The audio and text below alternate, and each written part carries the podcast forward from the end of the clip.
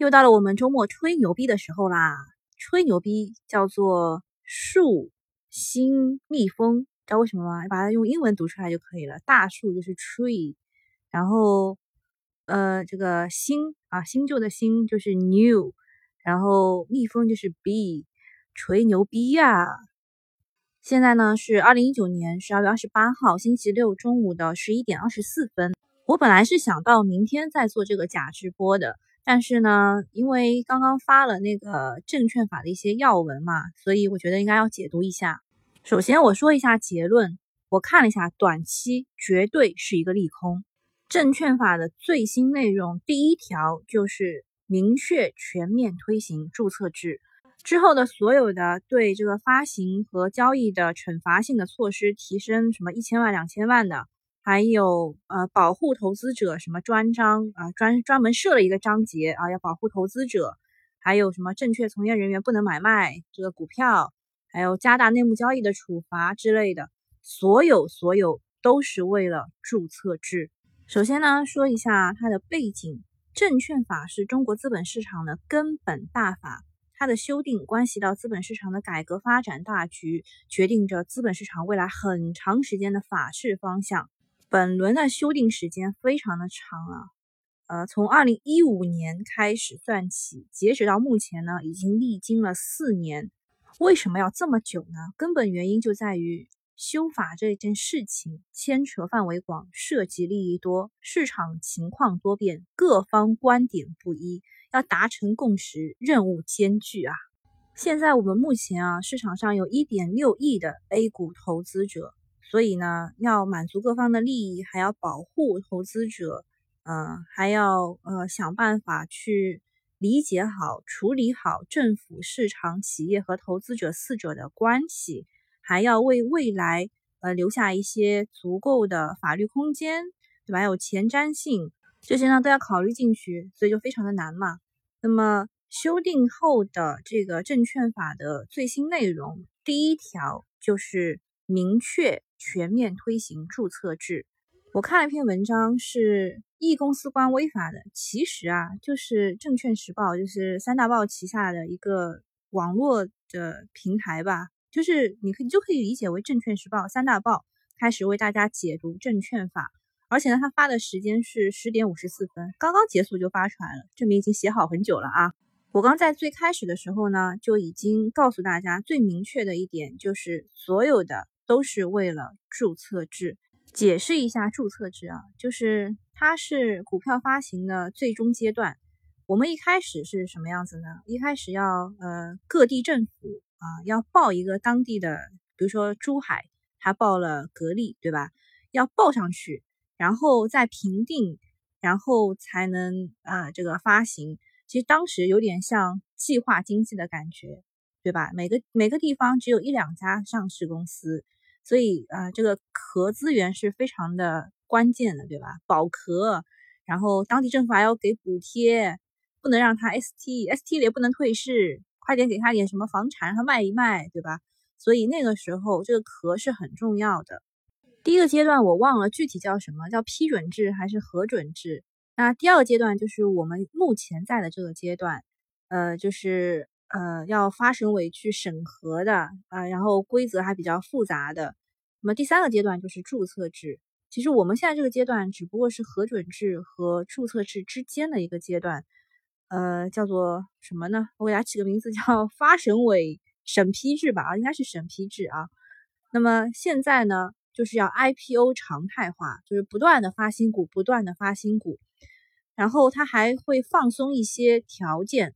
比如说，将发行股票应当具有持续的盈利能力的要求改为具有持续的经营能力。也就是说呢，这家公司不一定赚钱，但是要能够活下去。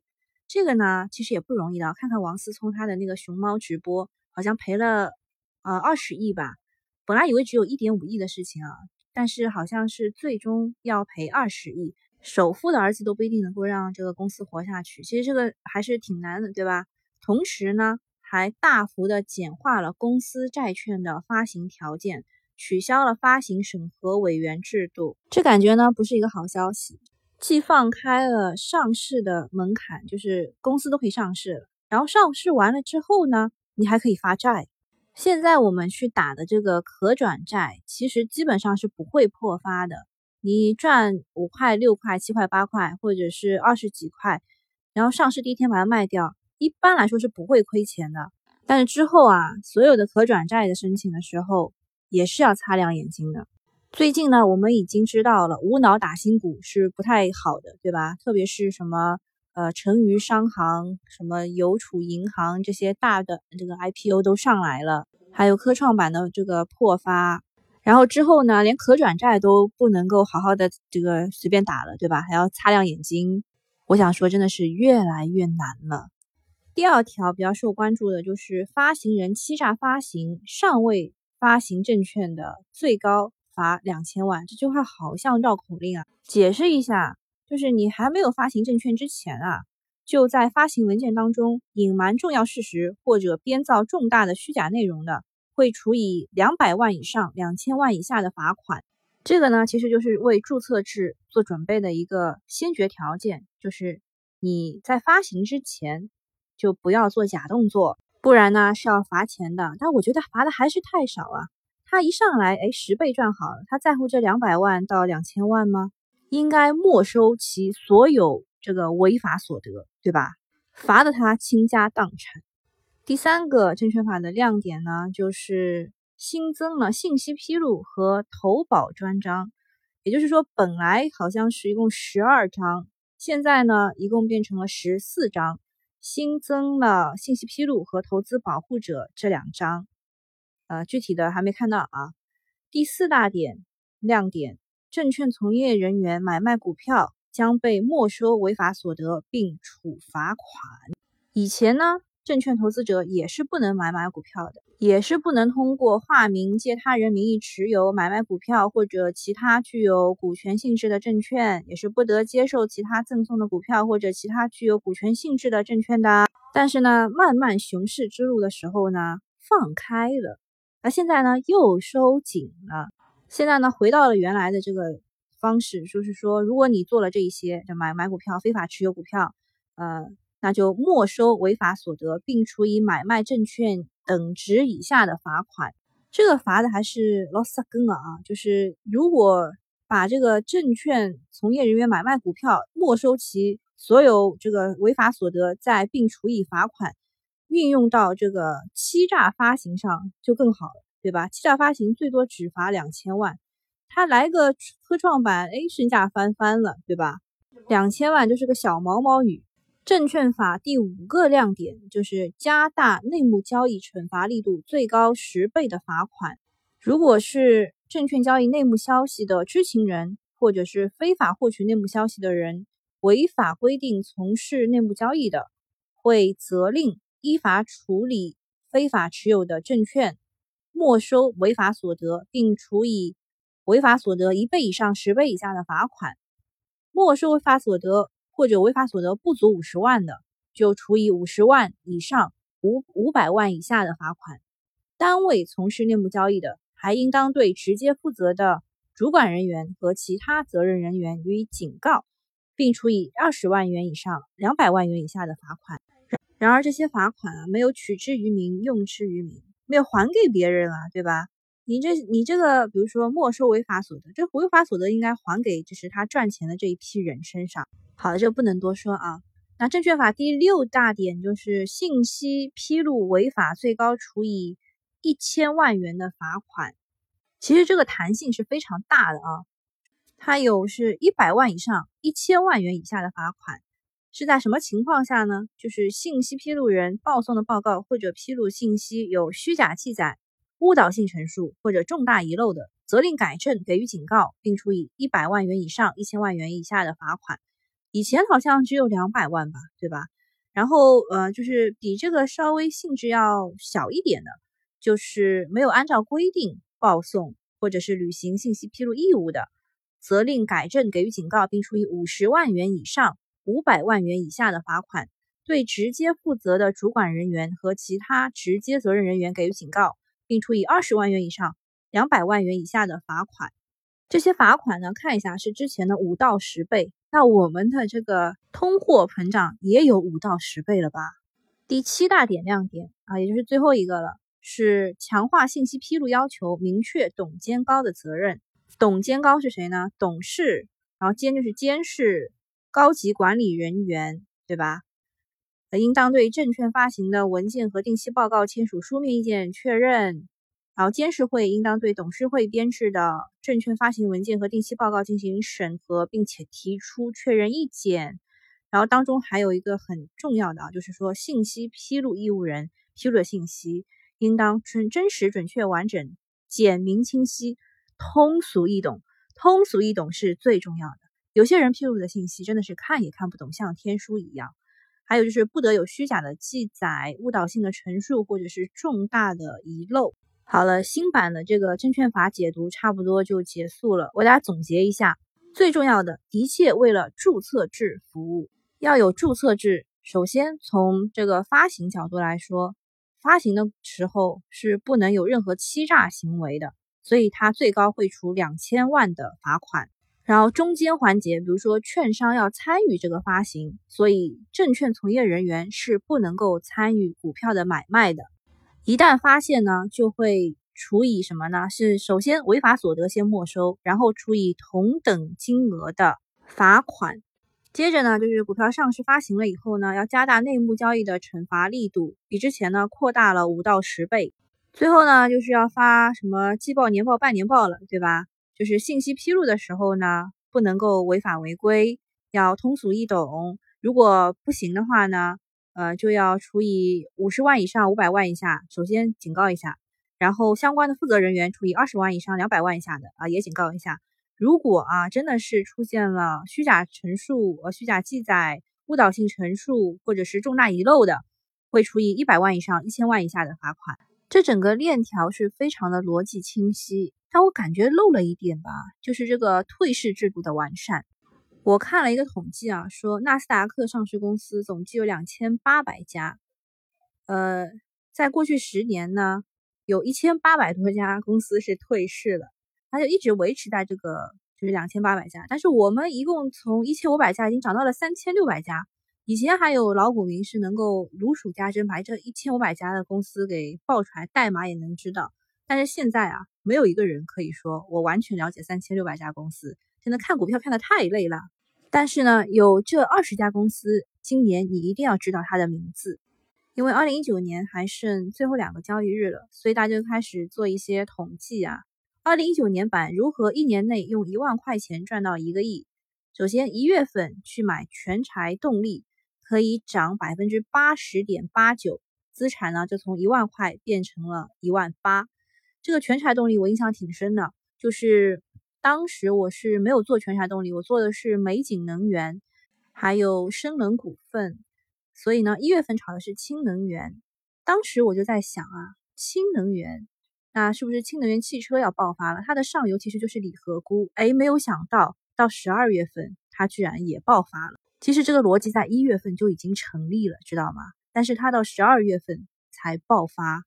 氢能源汽车的拐点在一月份就确立了，但到十二月份才起来。我真的是，因为在这个过程当中啊，五六月份啊，然后什么 PPI 啊，指数比较不好啊，什么之类的，其实是有反复的。到了十二月份呢，一看，哎，这个有色没有拉过嘛，拉一把吧，补涨一下。好了，我们回到这个美梦当中来啊。一月份如果买了全柴动力，资产会从一万变成一万八。然后二月份的时候呢，去买闽江水电，它这个股呢是涨了百分之一百三十八点九三。资产呢就会从一万八变成四万三。三月份买启迪股汉涨了一百四十九啊，百分之一百四十九，资产会从四万三变成十万八。四月份买新奇眼药涨了百分之二百十七啊，资产会从十万八变成三十四万二。一看哇，这个复利增长好厉害呀！新奇眼药我印象也很深啊，就是我们群里有人买了，但是啊，有有人卖在了起涨点之前。有人拿了两个涨停不敢拿了，然后卖掉了，这个印象很深刻啊。五月份买金利永磁啊，习大大去了金利永磁调研嘛，然后这只股呢涨了百分之一百八十三，呃，资产会从三十四点二万变成九十六点七万，哇，马上要上一百万了哟。呃，金利永磁印象也是很深刻的。当时呢，其实是一个呃，就是贸易战就是加码的过程当中，因为我们这边啊，稀土永磁是一个优势点嘛，还有农业，还有黄金，对吧？这都是呃三驾马车，所以那个时候涨呢是有道理的。但是我觉得十二月份啊，因为它这个中间也是跌过很很长时间了，十二月份稍微又看到了一丝丝曙光，它可能还会再涨一下哦。因为它也是新能源汽车的一个上游材料。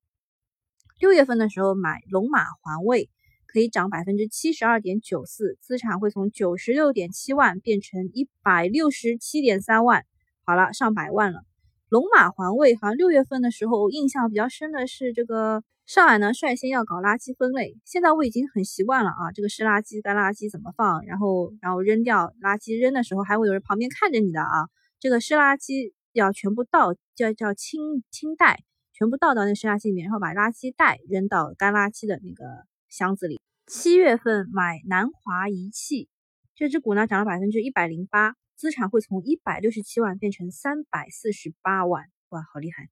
呃，八月份买中钱股份，呃，涨百分之一百二十六，资产会从三百四十八万变成七百八十八万，哇，好厉害！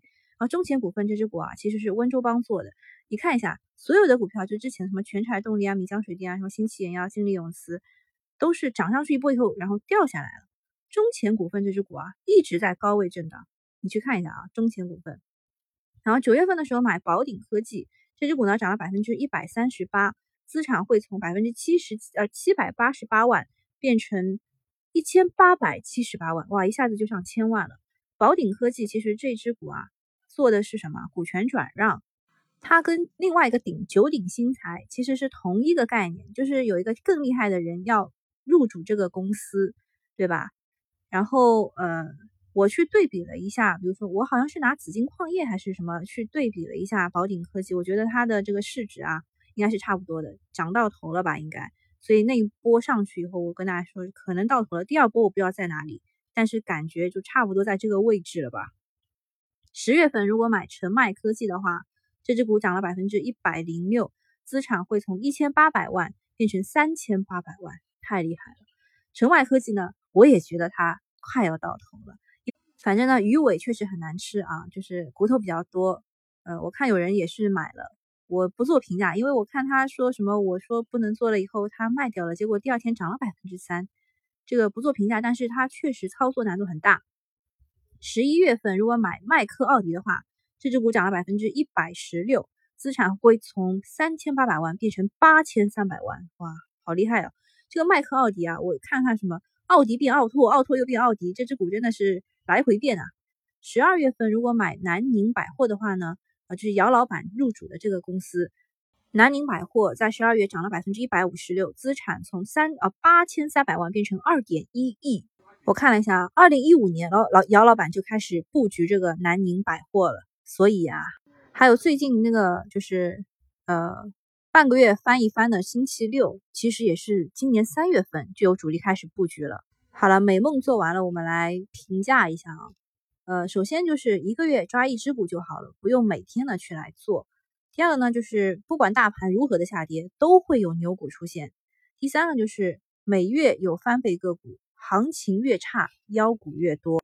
嗯，说完美梦啊，就是赚钱的。再说一说噩梦啊，如果你有一个亿，是如何亏成万元户的？来看一看啊，一月份如果买了亚太药业的话呢，这只股是亏了百分之四十七点九五，资产呢还剩一半，对吧？大概是五千两百万左右。二月份买宜华健康，这只股呢是跌了百分之十四点二五，资产还剩四千四百万。三月份买恒明达。跌了百分之十八点四二，资产还剩三千六百万。四月份买派生科技这只股啊，跌了百分之六十一点七三啊，资产还剩一千三百万。哎，派生科技其实啊，它跌多了，这个有一个超跌反反弹那一波，我看还是有人去做的。五月份买新 ST 北讯这只股呢，跌了百分之六十四，资产还剩呃五百万。六月份买金逸影视。跌了百分之四十七点六五，资产还剩两百六十二万。哎，其实说老实话，金逸影视也是一只温州帮的票。我也跟大家说了不要去碰啊，但是好像还是有人买了，我记得是有人买了。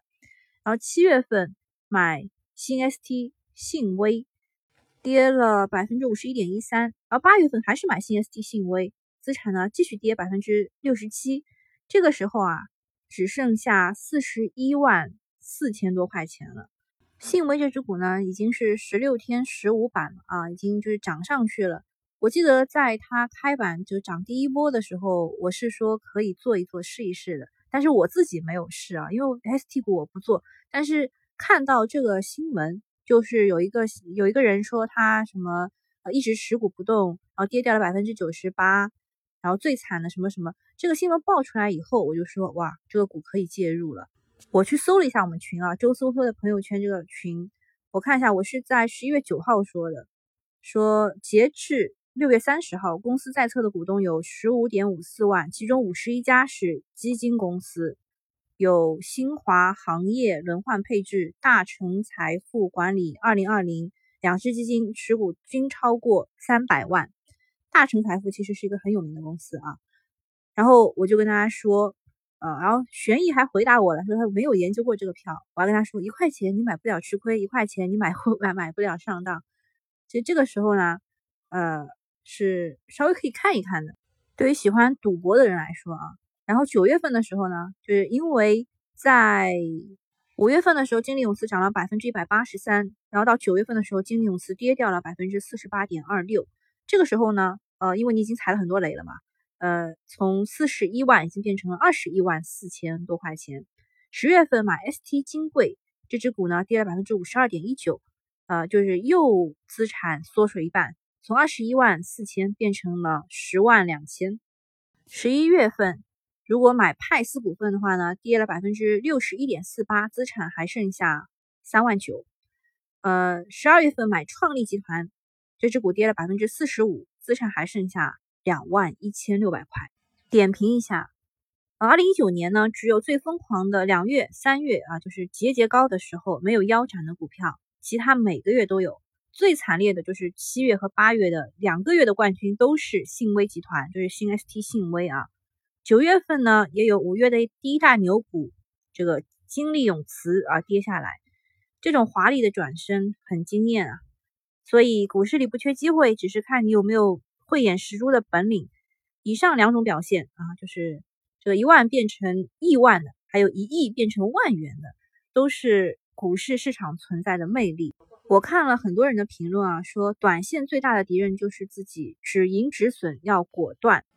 今天呢是临时想要做一个假直播，所以也没有写这个直播提纲啊。啊，我看了一下啊，我刚刚讲的这个呃证券法的二十年大修的就是过程，其实是从审批制到核准制再到注册制这三个阶段啊。我刚刚好像名字讲错了。周末的话，我看机构在狂推风电这个抢装的事情。明年一月份，好，然后再讲一下二零一九年的十组这个十大事件吧。第一个就是科创板，科创板的打新啊，其实一开始是很好的。呃，二十五家科创板上市公司的首日平均涨幅是百分之一百四十啊，但是它要有五十万的这个保底资金才能去开科创板。首日这个最高涨幅是安吉科技，最大涨幅超过了百分之五百二十。接着排第二名的是微星生物，最大的涨幅是在五百十一点八五。嗯，第二大事件就是 MSCI 吧，呃，五月就是变成了百分之十嘛，这个扩容，八月变成了百分之十五，十一月变成了百分之二十。我看这个第一财经做的这个表情包就是 “shut up and take my money”，就是啊闭嘴，然后拿着我的钱吧啊。第三大事件就是期权，证监会呢就批准了上交所、深交所上市沪深三百 ETF 的期权，中金所上市呃沪深三百股指期权，呃现在呢。呃，也就是除了上证五零的 ETF 的期权，可算是凑齐四个了，可以打一桌麻将了。我想吐槽一下啊，还是蛮精准的吐槽。做股票呢，其实只有一个维度，也就是你想象一下啊，就你在第一象限玩耍，然后做这个期货的话，有两个维度，就是你在第一和第四象限玩耍；如果做期权的话，有四个维度，就是一二三四象限啊都有。呃，如果做期权的人呢，来看股市的话，就是有一种居高临下的感觉，也是我们常说的降维打击。但是也有人说，他在做股票的时候呢，只有跌的时候会亏钱；他在做期货的时候，涨和跌都会亏钱。他在做期权的时候啊，不涨不跌也会亏钱。我觉得这个吐槽真的是好经典啊！因为我是开了这个融资融券两融的账户和期权的账户，还有期货的账户，我都开了，但是我都没有去做。我就是觉得好像风险很大的样子。好，接着看啊，二零一九年的呃第四大事件就是五 G，今年是五 G 的元年。如果是小岳岳啊，岳云鹏来的话，他就是啊五 G。一比四 G 多一 G 啊，好好玩哦。呃，有这个所有的游资啊，就是会说，Oh my god，不管你什么水平啊，不管什么投资水平，买它买它，就不是李佳琦上身了嘛？被大家狂炒的这个五 G 是谁呢？就是东方通信啊，八十六个交易日成功的成为了十倍股。我觉得其实也不是乱炒的啊，东方通信的背后背后是谁呀？你认真去看一看就知道，不是乱炒的啊。我觉得二零二零年的主线呢，肯定还是五 G 带来的科技周期。但是，呃，所有的研报啊都说是从上游转到了下游，因为炒作是提前的嘛。但是上游其实它的业绩会出来，还是可以炒一波业绩的嘛，对吧？接着来看二零一九年的第五大核心事件，就是核心资产，像什么研究院啊、分析师啊、大咖的基金经理啊，推荐什么股票呢？抱团取暖，核心资产。写核心资产就对了，对吧？我看奶妈上第一财经的节目啊，说我五个手就可以数出来核心资产了：贵州茅台、中国平安、招商银行、美的集团、格力电器，你还能数出来哪一个？什么是核心资产啊？其实就是基金经理抱团的那一群啊，他们认为是具有核心竞争力的一些企业，同时呢，也能够体现出中国的优势。从财务的指标来看，这些公司往往具备良好的现金力。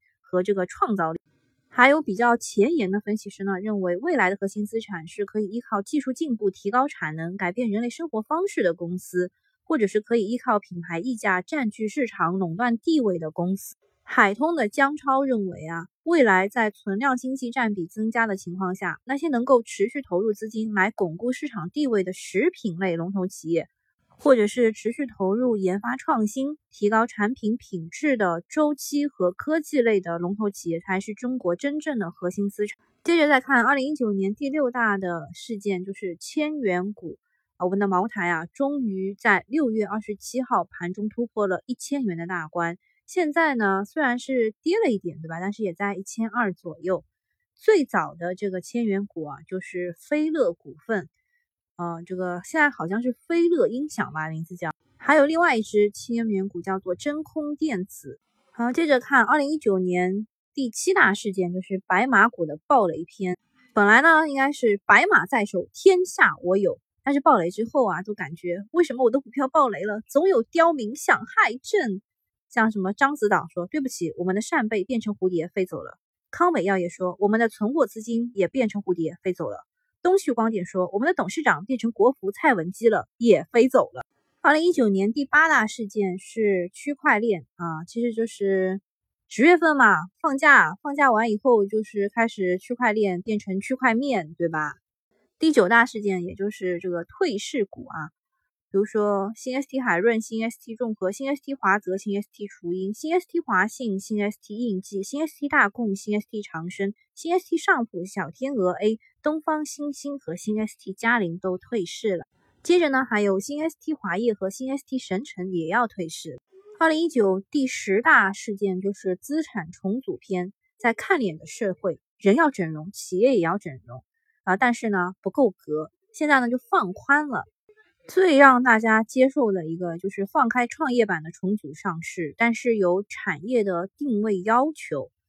呃，在二零一六年的九月之后啊，首次进行了这个重组办法的修改，呃，放宽了其实五五个要点嘛，一个是取消重组上市呃认定标准当中的净利润的指标，第二个是缩短累积首次原则计算期至三十六个月。然后就是放开创业板重组上市，但是有产业定位的要求。第四个是恢复重组上市配套融资。第五个是加强业绩承诺的监管，这个其实也是想要加强市场的活力吧。好啦，今天就到这里啦，我明天看一下还有什么重大事件，没有的话就不做直播了。大家记得留言点赞，拜拜。